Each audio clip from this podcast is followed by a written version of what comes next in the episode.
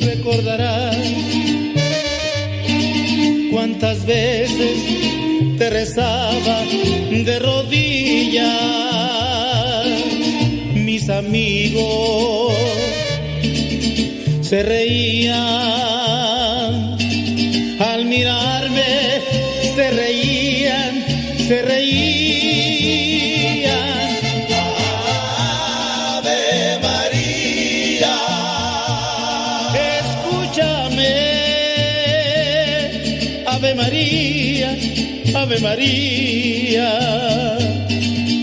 Tú sabes que yo la quiero y es todo lo que tengo.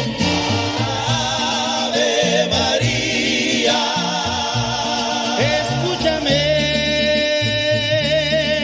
Ave María, Ave María,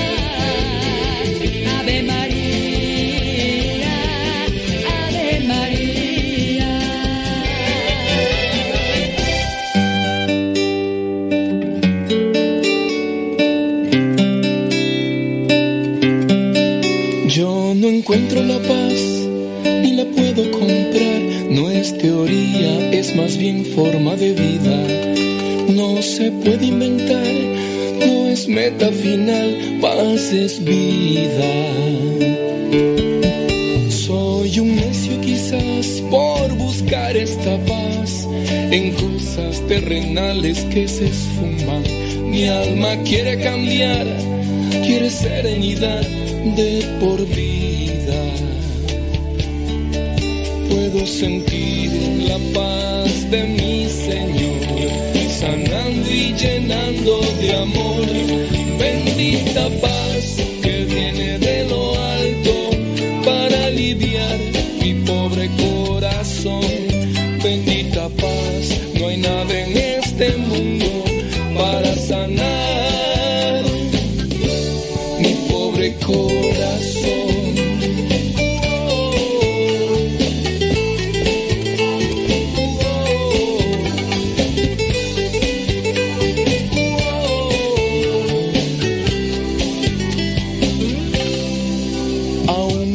Tempestad aprendí una verdad.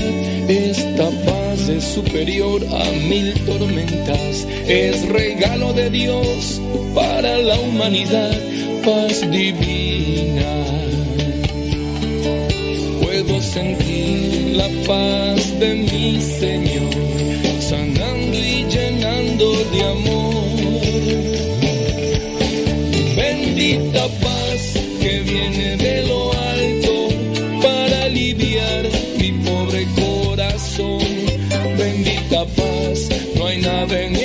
Mundo para sanar mi pobre corazón. Bendita paz que viene de lo alto para aliviar mi pobre corazón.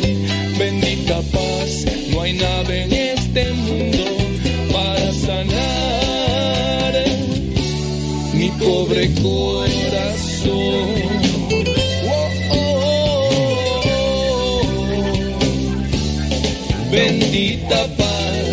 Llenas de amor, es perfecta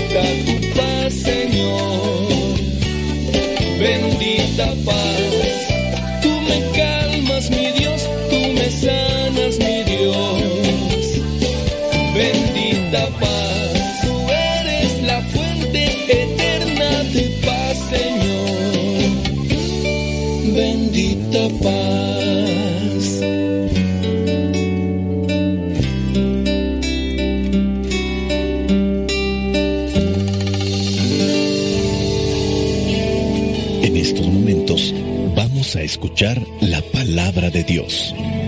Dispón tu corazón para que el mensaje llegue hasta lo más profundo de tu ser.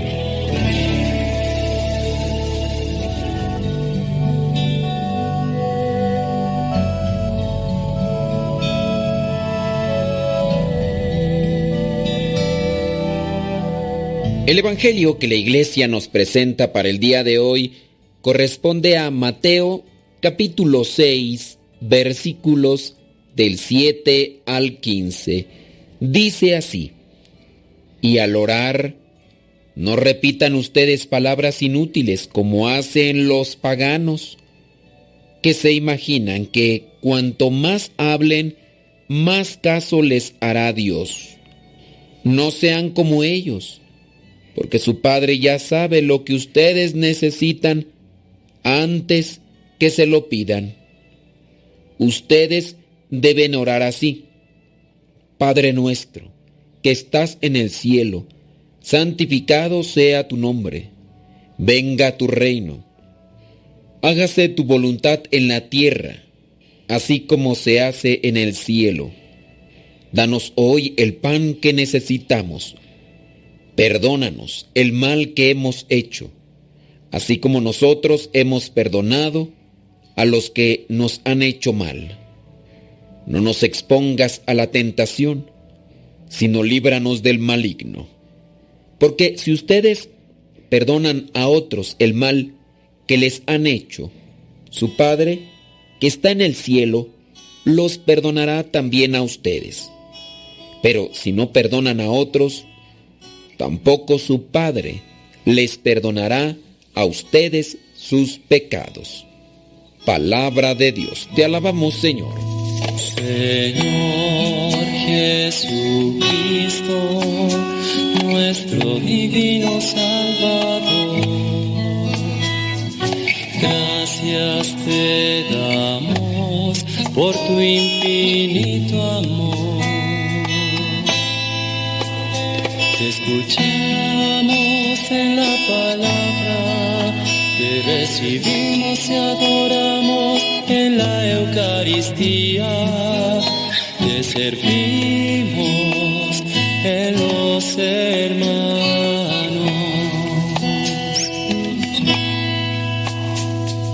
Que seamos misioneros como lo quieres tú, enseñando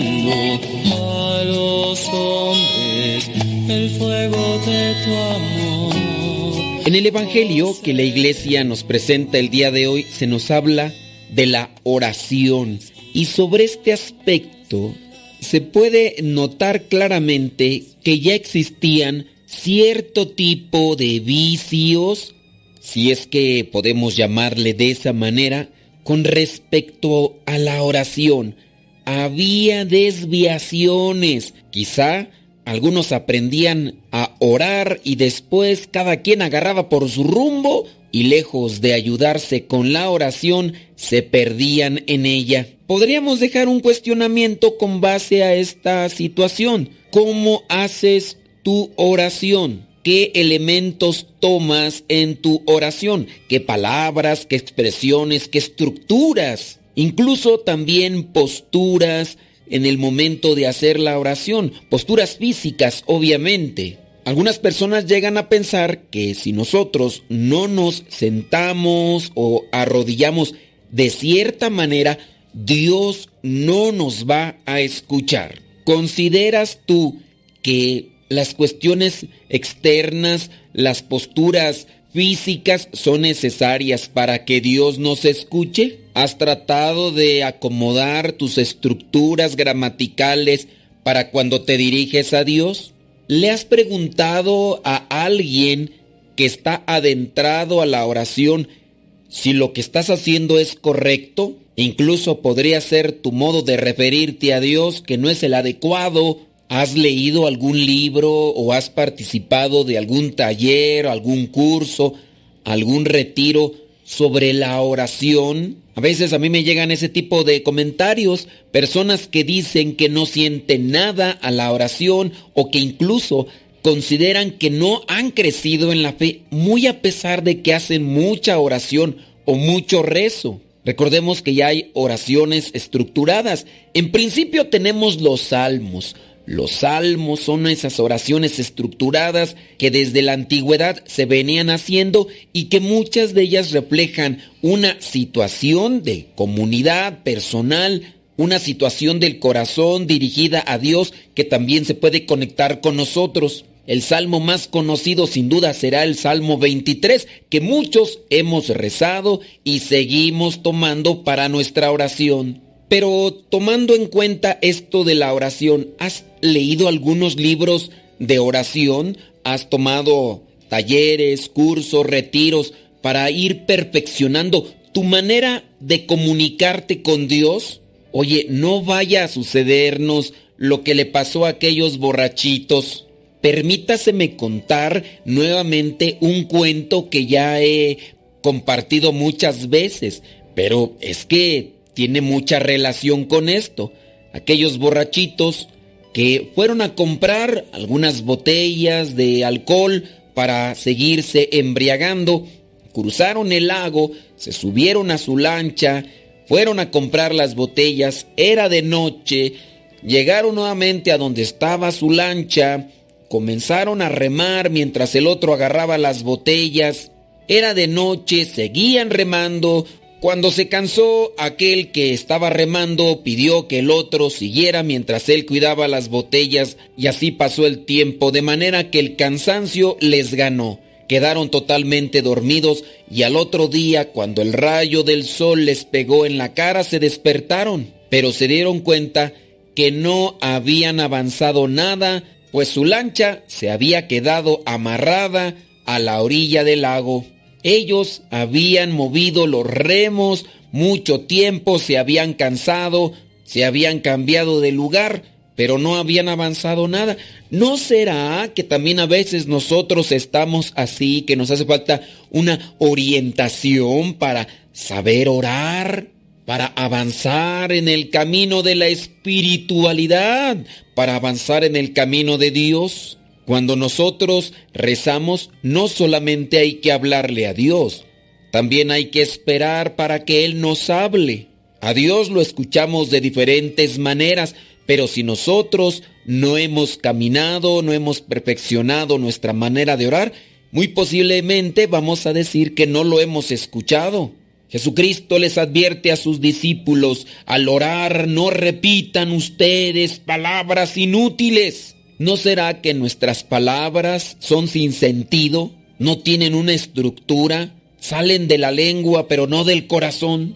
No repitan pues ustedes palabras inútiles como hacen los paganos, que se imaginan que cuanto más hablen, más caso les hará Dios. Estos estaban perdidos, hacían como que oraban, pero Dios no les escucha de esa manera. Dice aquí Jesús, no sean como ellos. Su Padre ya sabe lo que ustedes necesitan y eso lo sabe antes de que ustedes se lo pidan. A veces nuestra oración se convierte en eso, pura pedidera. Y no es que estemos mal, realmente no sabemos dirigirnos a nuestro Padre que está en los cielos.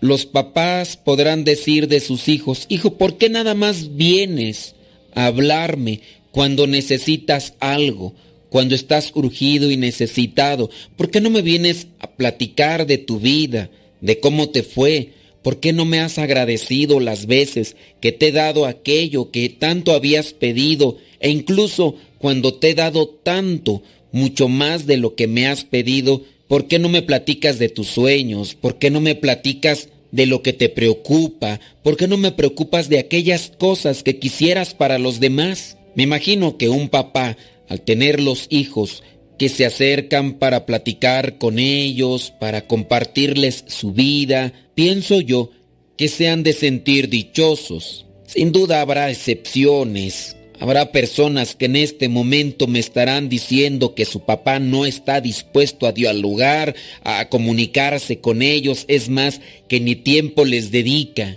Los padres en la tierra tienen defectos, pero el Padre en el cielo es perfecto es santo, tres veces santo. Dios no solamente quiere escucharnos para cuando pedimos cosas, cuando un padre ama, aún teniendo conocimiento de lo que tiene su hijo o de lo que quiere su hijo, está dispuesto a escucharlo. Las mamás muchas veces nos conocen, saben por lo que pasamos, pero están dispuestas a escucharnos. El niño aquel que quiere contarle un chiste blanco a su mamá, la mamá ya se lo sabe, pero quiere escucharlo de los labios de su hijo, de su hija, porque le ama, porque lo quiere. Así nuestro Padre Dios ya sabe lo que necesitamos, pero quiere escucharnos en primera persona. Cuando ustedes oren, dice Jesús en este Evangelio, oren de esta manera. Padre nuestro que estás en el cielo, es nuestro, no es mío no es exclusivo, no es único, es para todos. Tiene tanto amor que puede hacer eso y más. Santificado sea tu nombre.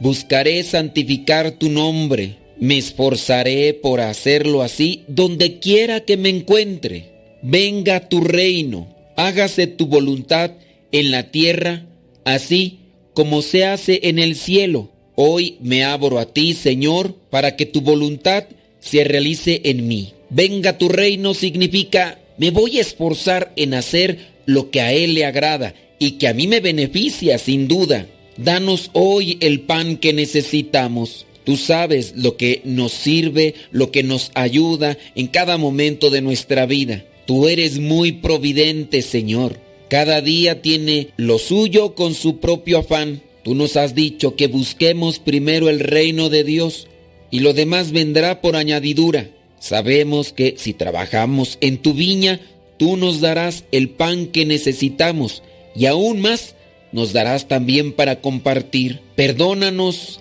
el mal que hemos hecho. Llena nuestro corazón de amor para que realmente podamos perdonar, para que podamos ser pacientes. Tú eres misericordioso y compasivo, aun cuando nuestros pecados son los más rojos del mundo. Estás dispuesto a darnos otra oportunidad. Llénanos pues de esa misericordia para también perdonar a los que han fallado con nosotros. No nos expongas a la tentación, danos de tu fuerza, danos de la sabiduría que ilumina nuestro camino para no hacer caso a las tentaciones que el malo el maligno, el enemigo tuyo, nos presenta como ilusiones y espejismos para caer. Líbranos, pues, como lo has hecho hasta ahora. Esta oración no solamente hay que decirla, hay que vivirla, porque en la medida que vivamos esta oración, nos ganaremos un pedacito de cielo aquí en la tierra y podremos vislumbrar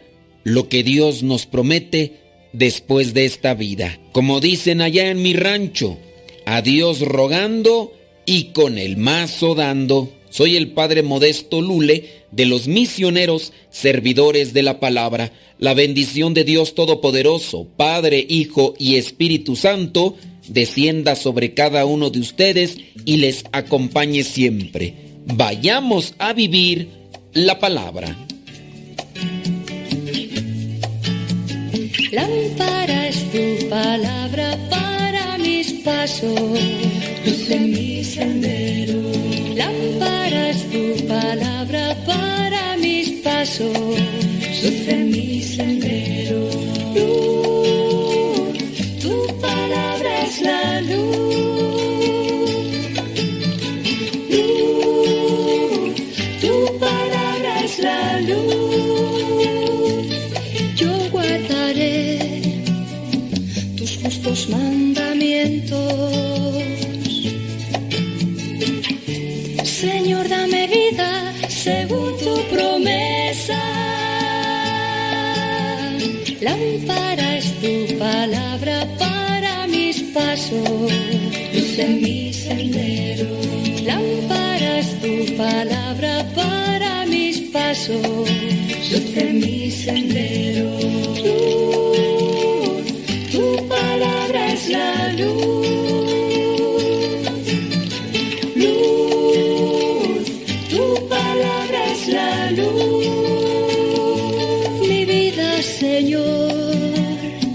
está siempre en peligro. Pero no olvido tu voluntad. Lámpara es tu palabra para mis pasos, luz en mi sendero. Lámpara es tu palabra para mis pasos, luz en mi sendero. La luz.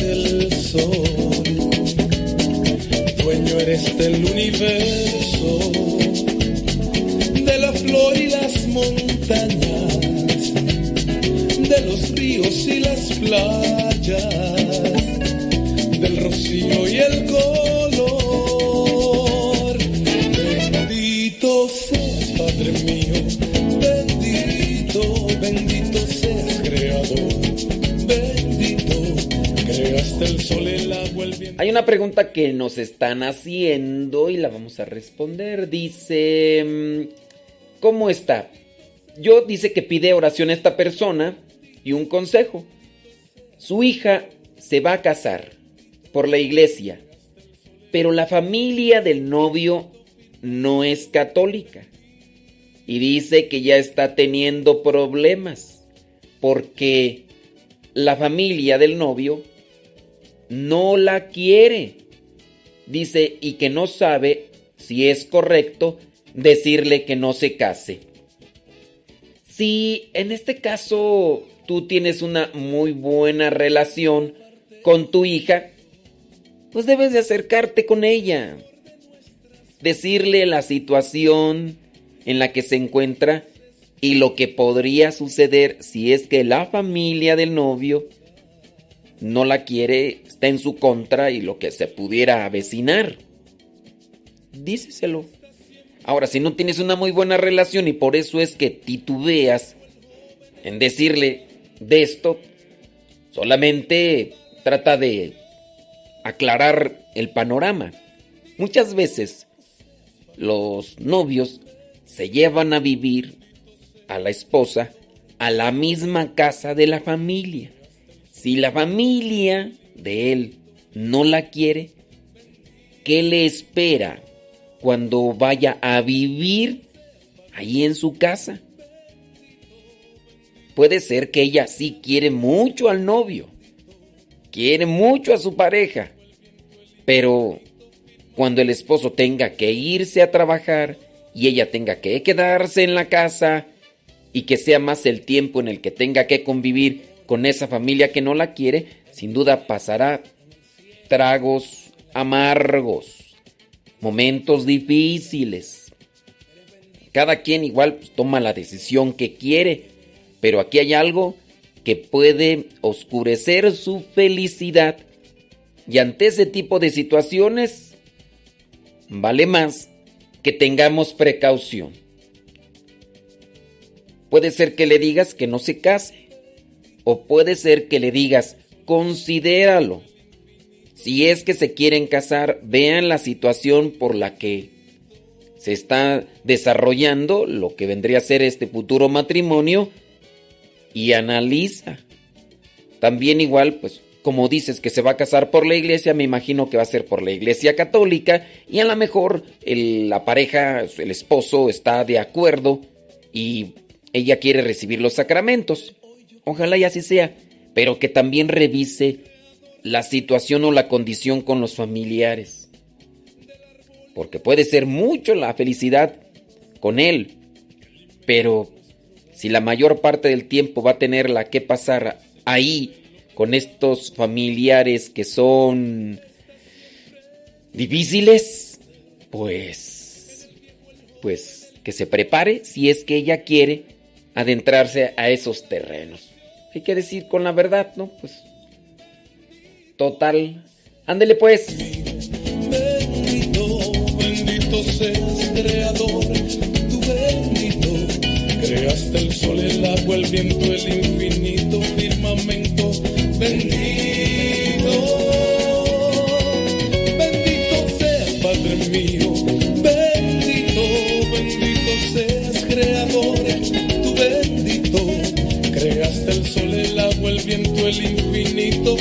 Firmamento. Bendito. Bendito eres, Señor, creador del universo. Bendito eres en el cielo, en el mar, en las aves, en los peces y en la naturaleza. Eres bendito, Señor. Bendito eres porque me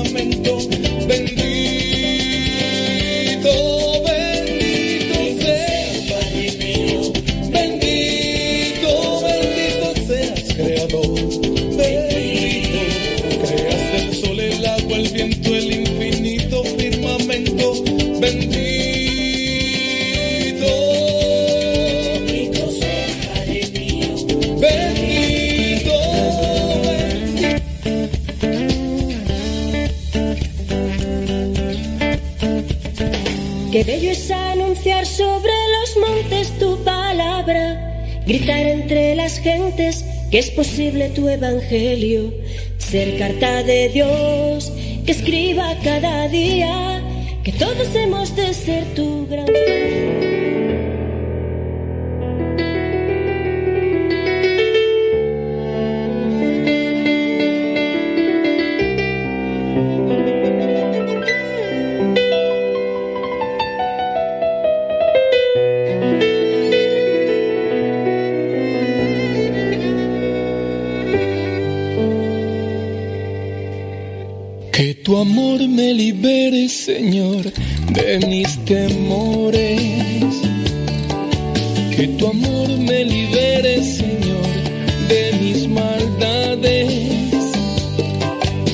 tu amor me libere, Señor, de mis pesares.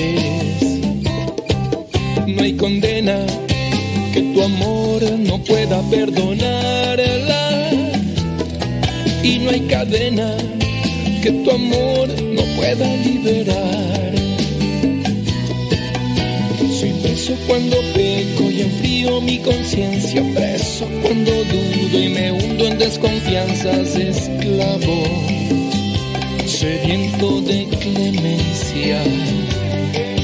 Jesús, libérame.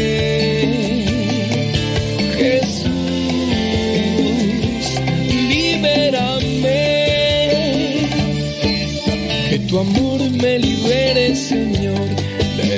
temores. Que tu amor me libere, Señor, de mis maldades. Que tu amor me libere, Señor, de mis pesares. No hay condena que tu amor no pueda perdonarla. Y no hay cadena que tu amor no pueda liberar.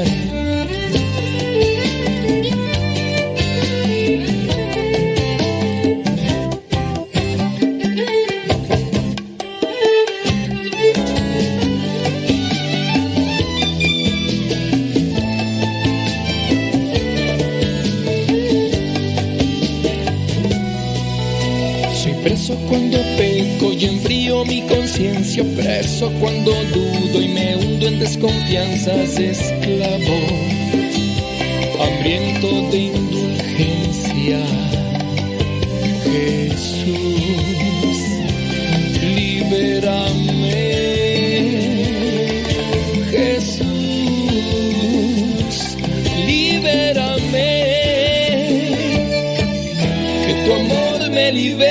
Señor, de mis temores.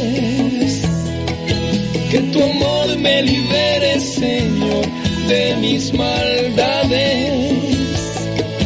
Que tu amor me libere, Señor, de mis pesares. No hay condena que tu amor no pueda perdonarla.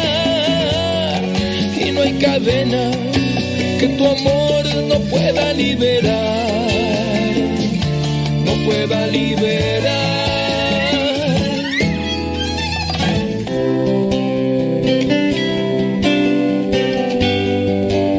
Dios quiere hablarte, escúchalo.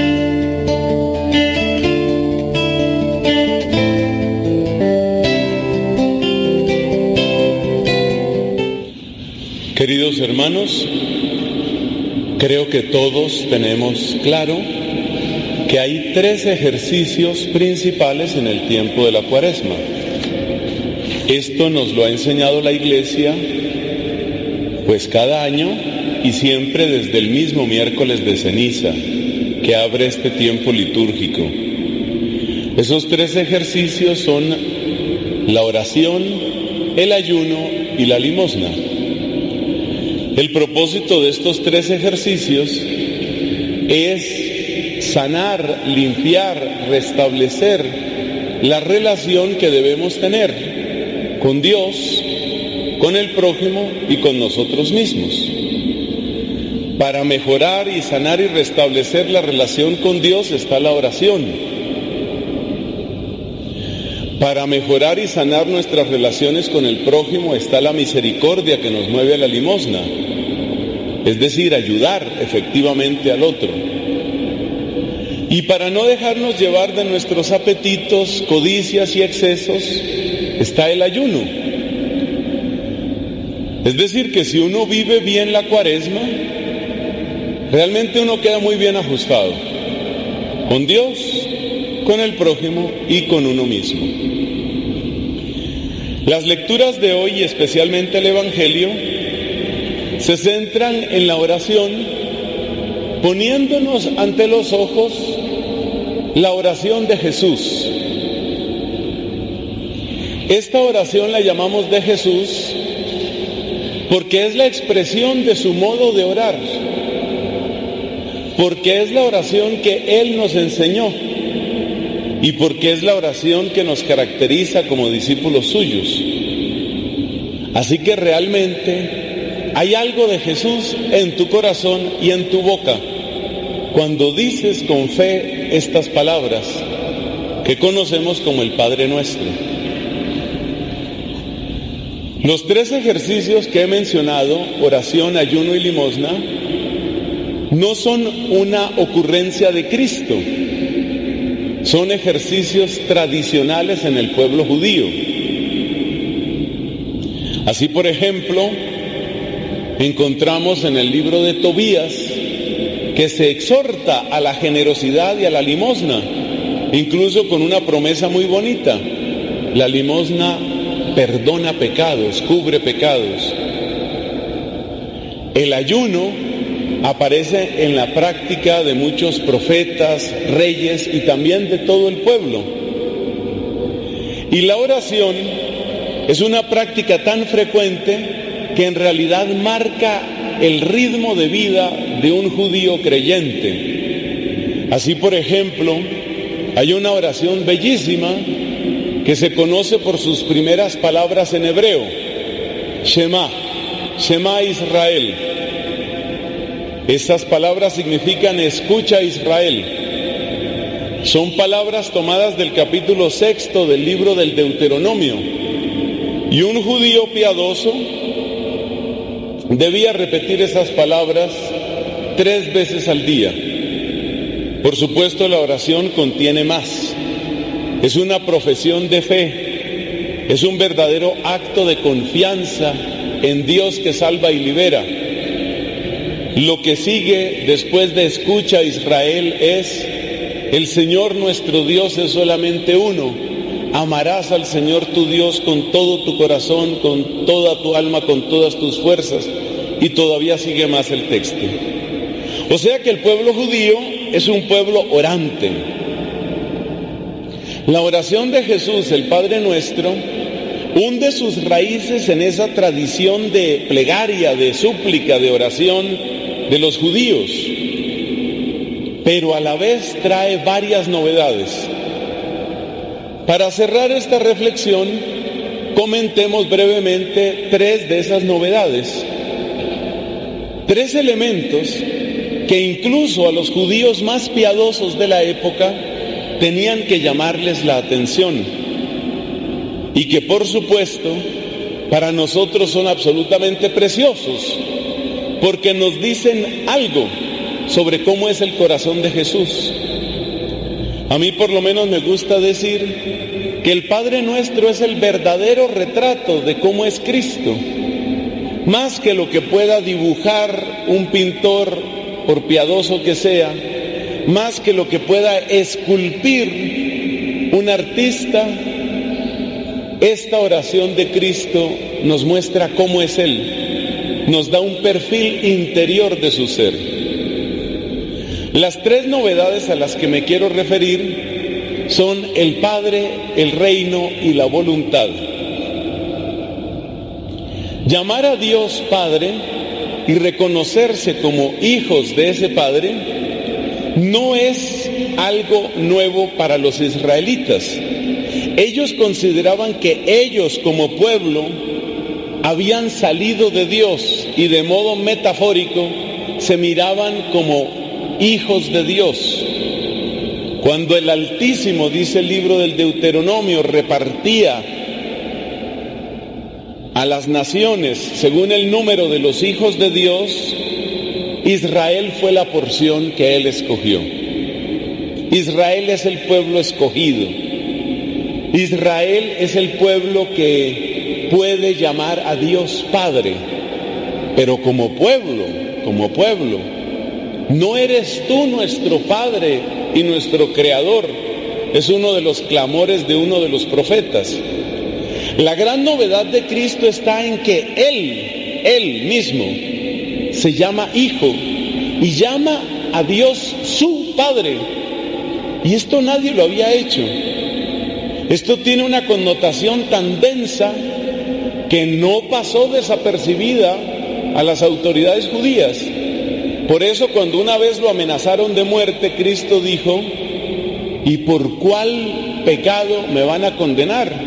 ¿Quién me puede acusar de pecado? Dice Cristo. Y entonces le responden, no es por un pecado que hayas hecho, sino porque siendo hombre te haces igual a Dios. Y comenta el evangelista, que es San Juan, esto lo decían porque Cristo llamaba a Dios su Padre. Los judíos hablaban de Dios Padre, pero como una metáfora y para todo el pueblo. Pero una relación tan fuerte con ese Dios al que Cristo llama su Padre es algo que no se conocía. Todavía toma más fuerza esta novedad cuando recordamos que Cristo utilizaba una palabra cariñosa, la palabra Abba una palabra que parece que se puede traducir como papá. Y otros dicen incluso con más amor, papito. Que Cristo le diga al Dios eterno, omnipotente, creador de los mundos, que diga que Él es su papá. Es algo muy difícil de aceptar para aquellos judíos. Pero es muy importante para nosotros como cristianos, porque nos dice San Pablo en su carta a los romanos, estos son los hijos de Dios, los que se dejan llevar por el Espíritu de Dios. Y también en el mismo capítulo, que es el octavo, dice que el Espíritu de Dios ora dentro de nosotros con gemidos inefables que no pueden ser expresados en palabras y nos hace exclamar Abba. De manera que cuando nosotros decimos con fe, con profundidad, con amor el Padre nuestro, estamos entrando en ese vínculo inexpresable, precioso, eterno, que une a Dios Padre y a Dios Hijo. Podemos decir que el Padre nuestro es una ventana, todavía mejor, una puerta que nos invita a entrar en la Trinidad. Ese es el Padre nuestro. Y eso está en la palabra Padre. Grandes santos y sobre todo santas han percibido esta novedad, como sucede con Santa Teresa del Niño Jesús, que encontraba difícil decir completo el Padre Nuestro, porque con la sola palabra Padre, su corazón se levantaba a una altura inimaginable y tenía, por decirlo así, una experiencia única de ser hija. Así que esto es muy propio del Padre Nuestro. En segundo lugar está el tema del reino. Ese pedir que venga el reino de Dios o que venga Dios a reinar. Esta es una novedad también del Padre nuestro. Una novedad que debemos entenderla en el contexto de la vida pública, del ministerio público de Cristo. Porque si miramos de qué predicaba Cristo, encontramos que la mayor parte de su mensaje tiene que ver con el reino de Dios, con que Dios reine. Enseñándonos a orar de esta manera, Cristo quiere que cada uno de nosotros tenga esa misma urgencia que él tenía. Es como si Cristo estuviera diciendo, lo que necesita el mundo son muchas cosas, son muchísimas las necesidades que hay materiales, económicas, laborales, afectivas, familiares, pero por encima de toda necesidad lo más necesario será siempre que Dios reine. Todo cristiano debe hacer suya esta súplica, que no es difícil de aplicar a nuestra realidad. Entonces, por ejemplo, una persona casada tendrá que decir que Dios reine en mi matrimonio, que Dios reine en mi casa. Una persona que tiene un oficio de gobierno debería decir, y habrá quien lo diga, yo tengo este encargo porque soy gobernador, soy presidente, pero lo importante es que Dios reine en este terreno, en este tiempo y en este lugar. Además, cada uno de nosotros tiene que hacer suya esta súplica pensando en las distintas áreas de nuestra vida. Porque, seamos sinceros, en la vida de cada uno de nosotros siempre hay cosas que se rebelan contra Dios. Y es muy importante que todo nuestro ser se rinda al reinado de Dios. Eso significa que Dios reine en mi economía, que Dios reine en mi afectividad, que Dios reine en mi tiempo libre, que Dios reine en mi sexualidad, que Dios reine en mi trabajo. Esa sola súplica si realmente nos la apropiamos, hace que tengamos una transformación profunda de nuestra vida. Es todo un programa de vida. Entonces fíjate, el Padre Nuestro, dijimos, es en primer lugar una puerta de entrada al misterio absoluto, infinito de la Trinidad. Y ahora decimos, es un vehículo de transformación humana y social absolutamente impresionante. El último elemento que quiero destacar es la novedad que tiene aquello de la voluntad de Dios. Dice el texto que más conocemos, hágase tu voluntad en la tierra como en el cielo. Con el debido respeto a todos y sin ninguna presunción, es una traducción muy deficiente, porque realmente cuando se pronuncia así, es como si estuviéramos diciendo que se cumpla la voluntad de Dios en la tierra y que se cumpla la voluntad de Dios en el cielo. Si nos vamos al texto original, que es el texto griego, encontramos que en realidad esta doble petición está ligada por una partícula que es hos, esa es la partícula griega, una conjunción, hos, que lo que indica es una analogía o comparación. De modo que una traducción más precisa es que se cumpla la voluntad de Dios en la tierra como ya se cumple en el cielo. Es decir, que el cielo sea el modelo para la tierra. Esto tampoco es novedad absoluta. Cuando Dios le habló a Moisés en el libro del Éxodo y lo que aparece en general en el Pentateuco, le mandó a hacer una tienda que fue la tienda del encuentro. Y en esa tienda del encuentro le dice, o mejor, para hacer esa tienda, Dios le dijo estas palabras a Moisés, te vas a ceñir al modelo que te voy a mostrar. De manera que la tienda del encuentro, con sus medidas y con sus materiales y con su estilo, se supone que debería reflejar en alguna medida reflejar el santuario del cielo. De ese santuario nos habla después la carta a los hebreos, cuando dice que Cristo al morir en la cruz presentó su sangre no en un templo de aquí de la tierra, sino en el templo del cielo. Algunas personas se sienten incómodas cuando se empieza a hablar del cielo. Cuando yo estaba en mi formación de filosofía y teología, más o menos en el tiempo de formación en el que se encuentran aquí mis hermanos dominicos. Cuando yo estaba en, ese, en esa época, estaba muy fuerte la idea de que si uno habla del cielo es que uno se está escapando de los dolores de esta tierra y que ese es un espiritualismo.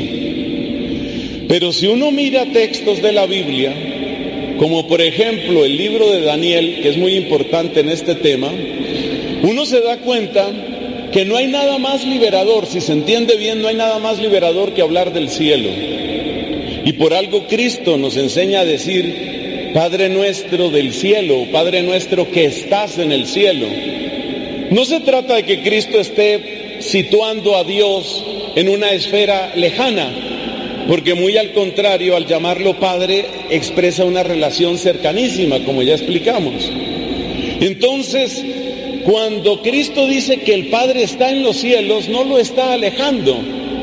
El cielo, y repito, textos claves están en el profeta Daniel, lo que indica es la soberanía de Dios, más allá de la astucia, las pretensiones, los egoísmos, la violencia de los imperios de esta tierra. De tal modo que como muestra este profeta, los imperios de esta tierra, precisamente en la medida en que se endiosan, terminan volviéndose homicidas. Pero en la medida en que volvemos nuestra mirada al que es verdadero y único Dios y que está por encima de todos, como el cielo está por encima de la tierra, entonces encontramos la medida justa para que el poder no se vuelva un ídolo y para que nosotros no nos volvamos lobos los unos para con los otros. Es muy llamativo que un hombre que nunca fue cristiano, pero que tenía cierto respeto por el cristianismo, estoy hablando de Genghis Khan, él tenía un tipo raro de espiritualidad. Y para él la única espiritualidad en la que creía era en la supremacía del cielo, contemplado en el inmenso firmamento de Mongolia y de Siberia y de las estepas asiáticas. Entonces, cuando se habla de que se cumpla la voluntad en la tierra como se cumple en el cielo, lo que estamos diciendo en el fondo es, no voy a idolatrar a nada, ni a nadie, a ningún sistema político, a ningún sistema filosófico, a ninguna criatura de esta tierra, porque solo rige y solo importa en realidad el Dios de los cielos, la voluntad del que está en el cielo. En este sentido, el Padre nuestro es una oración impresionantemente liberadora, porque al situarse por encima de los sistemas filosóficos, económicos, políticos, está haciendo que nosotros podamos mirar con la debida perspectiva, incluso con la debida distancia, todo lo que se ponga de moda. Y esa maravilla de distancia libera el corazón y lo dispone para tener un solo Señor. Termino recordando a uno de los más grandes intelectos que ha tenido la iglesia, Santo Tomás de Aquino. Muchos han dicho que Santo Tomás habló de tal manera y es tan completo su sistema que puede ser comparado a una bellísima catedral, sobre todo en el estilo de las catedrales góticas, las catedrales medievales. Una construcción maravillosa donde todo se va apoyando una cosa en la otra hasta llegar a una altura impresionante. Y a mí me parece muy llamativo que este hombre que creó para la Iglesia Católica una catedral de pensamiento tan fantástica, sin embargo se sentía libre de esa catedral. Y por eso cuando tuvo su experiencia mística del 6 de diciembre de 1273, después dice, mire, quemen eso, Quemen eso, es quemen la suma teológica, que para nosotros es una lumbre inmensa. Quemen eso, acaben con eso. Ese no es un acto de locura, esa es la soberana libertad del que tiene conciencia de que Dios está muy por encima de los más altos vuelos de la inteligencia humana o de nuestros propios deseos. Mis hermanos, el Padre nuestro es inagotable, es la oración de Jesús, es la manera de entrar en su propio misterio. No olvidemos esos tres elementos, el Padre, el reino y la voluntad. Y al decir hoy en la misa esa oración, que el Espíritu Santo nos conceda pronunciarla con mayor profundidad, con mayor convicción y con mayor fruto. Amén.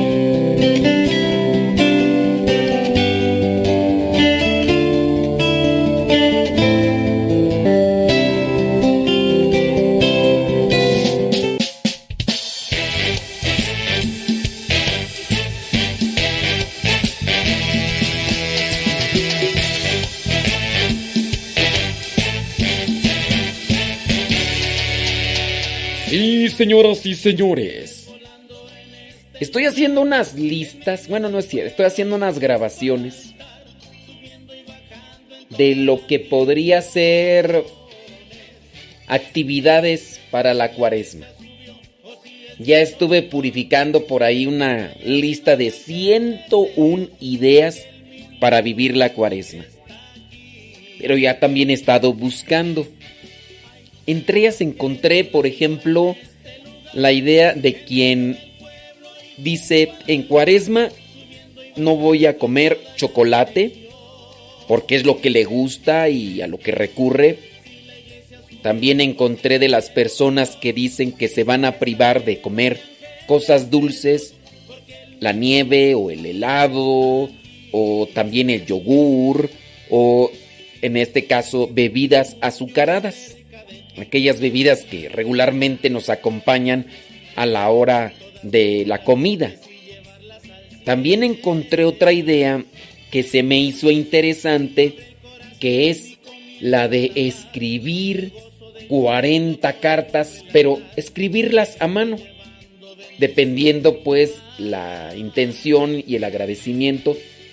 Sería, por ejemplo, escribirla a mano, agradecerle a una persona que en su momento les ha ayudado en lo espiritual o en lo material. Son formas de agradecimiento. Creo que muchas veces nosotros no hemos sido agradecidos con, con las personas que nos han ayudado de manera muy particular. Y puede ser que en este momento la estén pasando un poco mal o mucho por esta situación de la pandemia y necesiten de un empujoncito, que necesiten de unas palabras de aliento o de motivación.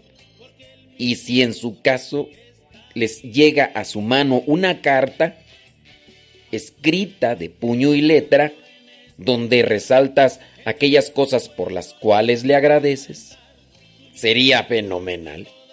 Tendrás en tu haber, en tu vida, en tu historia, 40 personas a las cuales les puedas escribir una carta de puño y letra. Puede ser que les escribas ahí en las redes sociales como estamos acostumbrados. Pero la verdad es que no es lo mismo. Puedes recibir esa carta o ese audio y ya, bien. No es lo mismo leer un libro en formato digital que leerlo de manera física. Hay tanta, pero tanta diferencia. Ojalá y lo hagas. Digo, si se puede. ¿Qué otras propuestas, aparte de las ya tan repetidas y mencionadas, serían buenas? Platícame, cuéntame, dime.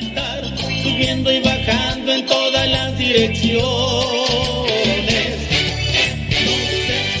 Iglesia subió o si el cielo bajó. Si sé que está lleno de ángeles de Dios, porque el mismo Dios está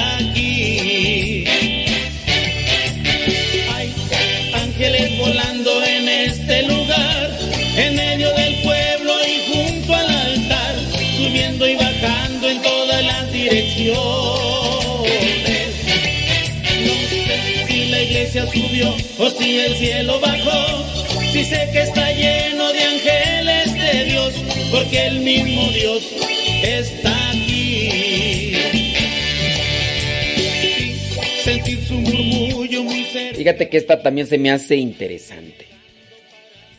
Dice, por ejemplo, he escuchado de personas que durante la cuaresma abandonan su cama y duermen en el suelo o en el sofá.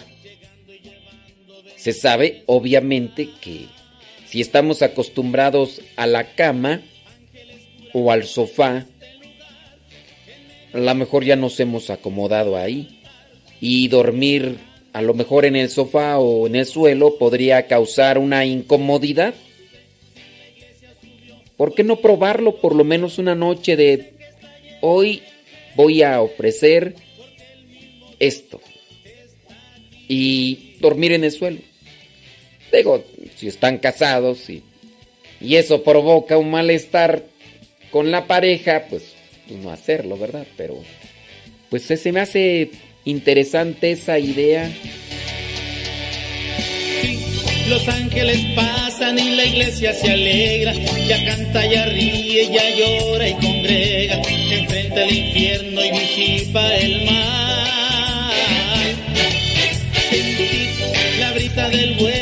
Sin duda lo de la oración, ¿eh? Esto, por ejemplo, de orar más en la cuaresma. Si tú ya tienes un hábito de estar una hora a la semana ante Jesús de Eucaristía, ¿por qué no incrementarlo a dos horas? Dos veces por semana o tres. Y si en su caso tú eres de las personas que no tienen este hábito, ¿por qué no comenzarlo? Buscar un día a la semana, una hora y estar ahí, ante Jesús sacramentado. El reto podría crecer si en su caso buscas estar toda esa hora de rodillas siempre y cuando no te afecte a tu salud física. Podría ser. Digo, digo. De Dios, porque el mismo Dios está aquí.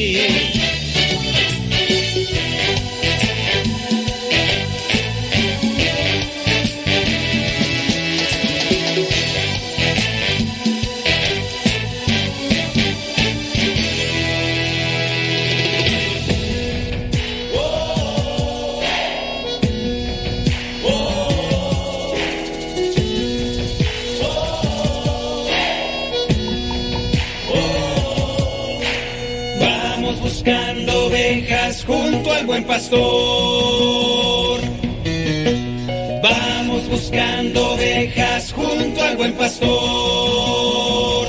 Buscando ovejas que no pueden caminar. Buscando ovejas para sanarlas de su mal. Buscando ovejas.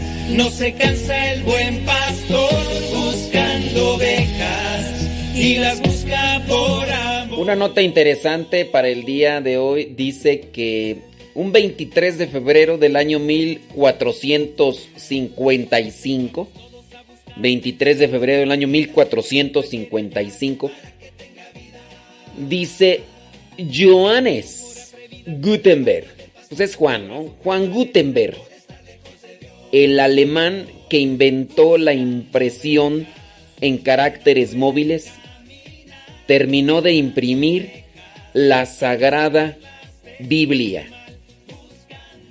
Terminó de imprimir la Sagrada Biblia. Interesante la nota. ¿eh? Déjame ver qué más dice esta nota de... ¿Hace cuántos años tú? Hace 566 años. Según señalan algunas fuentes, el proceso de la impresión de la Biblia de 42, de 42 líneas o Biblia de Gutenberg se inició en el año 1450 y cinco años después terminó de imprimirla completamente. Se trataba de cuál Biblia? Biblia Vulgata, una traducción al latín usada por la Iglesia Católica. Se llamó Biblia de 42 líneas por la cantidad de líneas impresas a dos columnas en cada página. Por su importancia y tiraje de unos 180 ejemplares, el texto logró el estatus de ícono del inicio de la edad de la imprenta. Actualmente se conservan 48 ejemplares de estos 180 que se hicieron. Pero de estos 48 ejemplares, se dice que solamente 21 están completos. Están en España, se conserva uno en la biblioteca de Burgos. En España se conserva un ejemplar en la biblioteca pública de Burgos. Aunque el dato más difundido es que la Biblia fue el primer libro reproducido por, con la imprenta de Gutenberg, lo cierto es que en el año 1449 Gutenberg reprodujo en la imprenta de Mainz el llamado Misal de Constanza, del que ahora existen solamente tres ejemplares en el mundo. Un misal es el libro católico en el que están los textos que se utilizan para celebrar la Eucaristía. Entonces no nos dejemos ir con la idea de que el primer libro que se imprimió en la imprenta de Gutenberg fue una Biblia. No. El primer libro fue el Misal de Constanza. Ándele, pues, mira, una nota interesante, por si no lo sabías, pues ya te lo dije. Vamos buscando ovejas junto al buen pastor. Vamos buscando ovejas junto al buen pastor. Buscando ovejas que no pueden caminar. Buscando ovejas para sanarlas de su mal. Buscando ovejas. No se cansa el buen pastor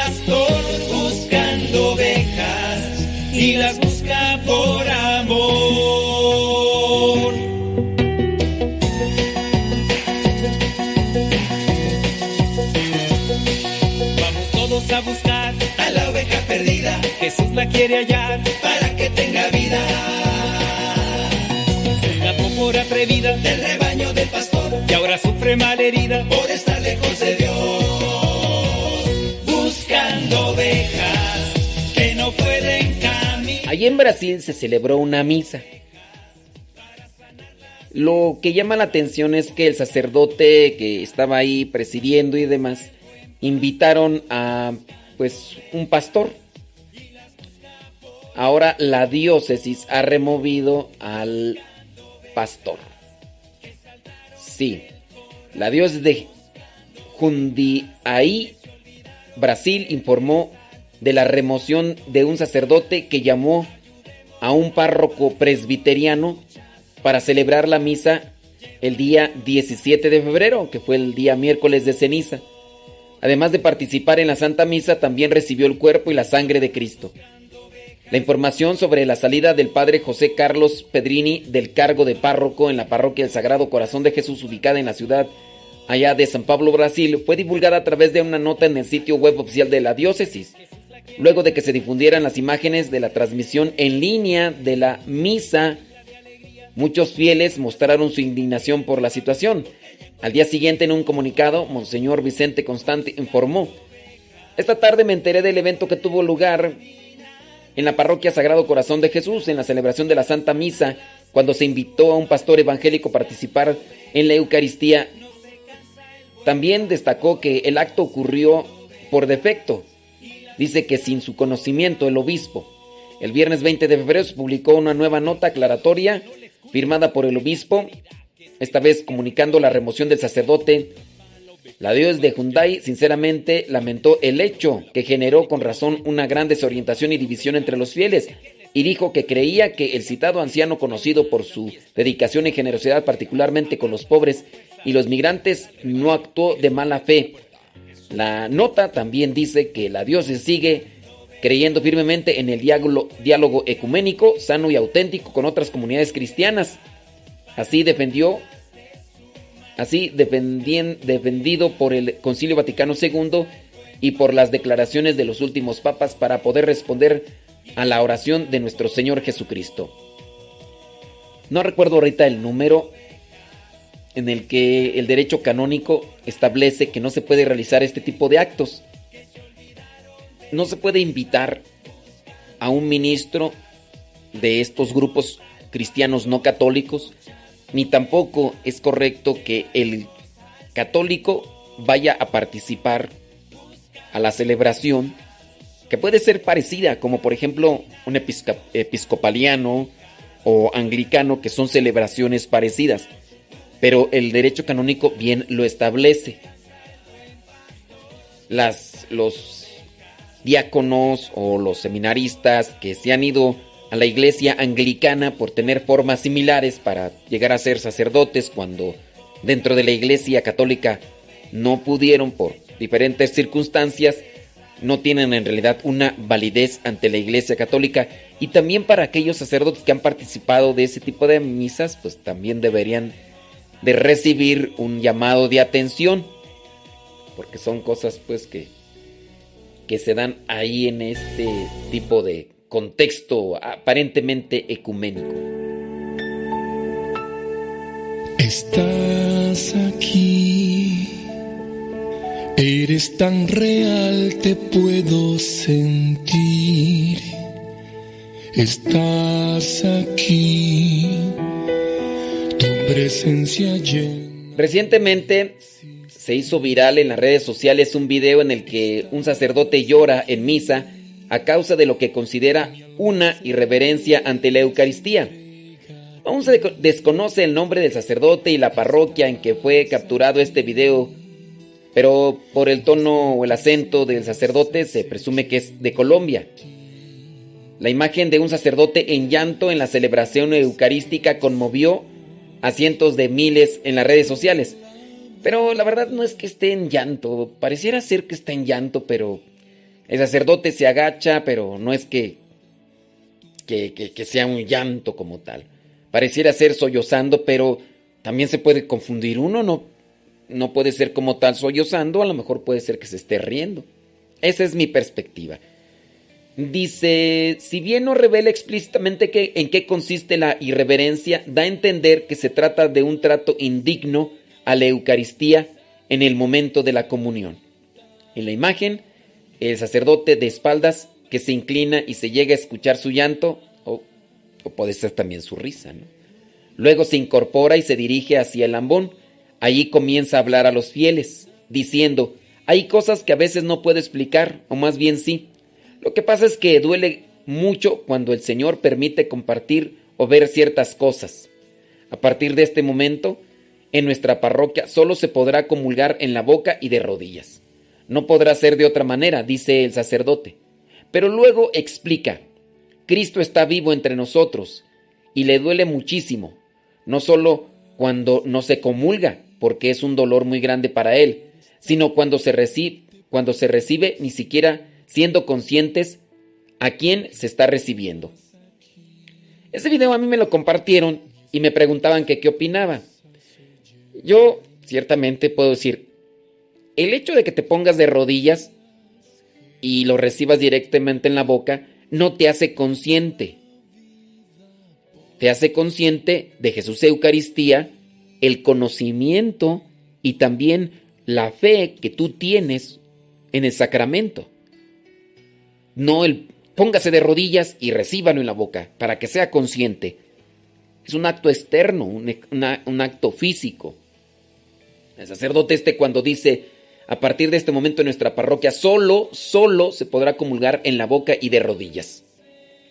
Teniendo en cuenta esta situación de pandemia, y cuando se recibe como si se recibiera cualquier comida, pero el hecho, remarco, de querer poner a la gente de rodillas y recibirlo en la boca, no les va a hacer consciente de a quién están recibiendo.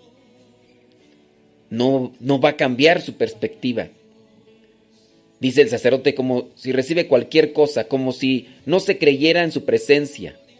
Está vivísimo, sí, pero hay que dar a conocer la doctrina, la palabra de Dios, y también eso corresponde a un don de Dios como fe. Dice, y si se les decía, recíbanlo de esta manera, tengan cuidado y no se hace. ¿Por qué no se hace caso? Pues por ignorancia, por descuido, por dejadez pero no poniendo a la persona de rodillas, se les va a hacer que sean conscientes. Dice, así sea una pequeña partícula, la más diminuta, ahí está Él en todo. Eso es lo que tenemos que hacer. Buscar hacer comprender a las personas que sean cuidadosas de eso. Pero cuando la gente, hay gente que de verdad no entiende, no, no quiere entender, o, o quién sabe qué, porque así es. Ese rato yo les comentaba sobre situaciones en las que yo me encuentro constantemente. Lo explico, lo explico y lo explico y siempre sale alguien así, como si no le interesara. Todo lo que dije que no lo hicieran, lo hacen. ¿Por qué lo hacen? ¿De mala fe? Quizá no personas que no, no, no se han dedicado a reflexionar, personas que les estás explicando y andan en otro lugar. personas que están desconectadas de su realidad. Personas que toda su vida la han pasado así, siempre mirando a todo y a nada. No, no son conscientes de lo que están haciendo en su momento, no reflexionan, no, porque así lo hicieron en su familia, porque quizá a lo mejor tienen un problema de salud mental o alguna situación que sucedió en su organismo y ¿cómo le haces ahí para hacerles entender? Algunas señoras y algunos señores que así, sin conciencia, ¿cómo le haces? ¿Cómo le haces para hacer comprender a una persona que sí, sí piensa bien, no tiene ninguna enfermedad o no tiene ningún... ¿Cómo le haces? Tú dices, explícale bien. A ver, ¿qué es? ¿Será que no, esto, no, no se explica bien? ¿Será que no explico bien? No, es que hay personas que, que hay que aceptar que, tienen un eh, desorden psicológico, tienen un desorden en la cuestión de salud mental y, y pues hay que aceptar que no es que no se explique bien. El problema ahí es en esta situación. Entonces yo ante esta situación considero pues que lo que se presenta aquí como que de hoy en adelante van a ponerse todos de rodillas y no, no les doy la comunión para que sean conscientes. Pues no lo sé, creo que no no va. Es lo que digo yo.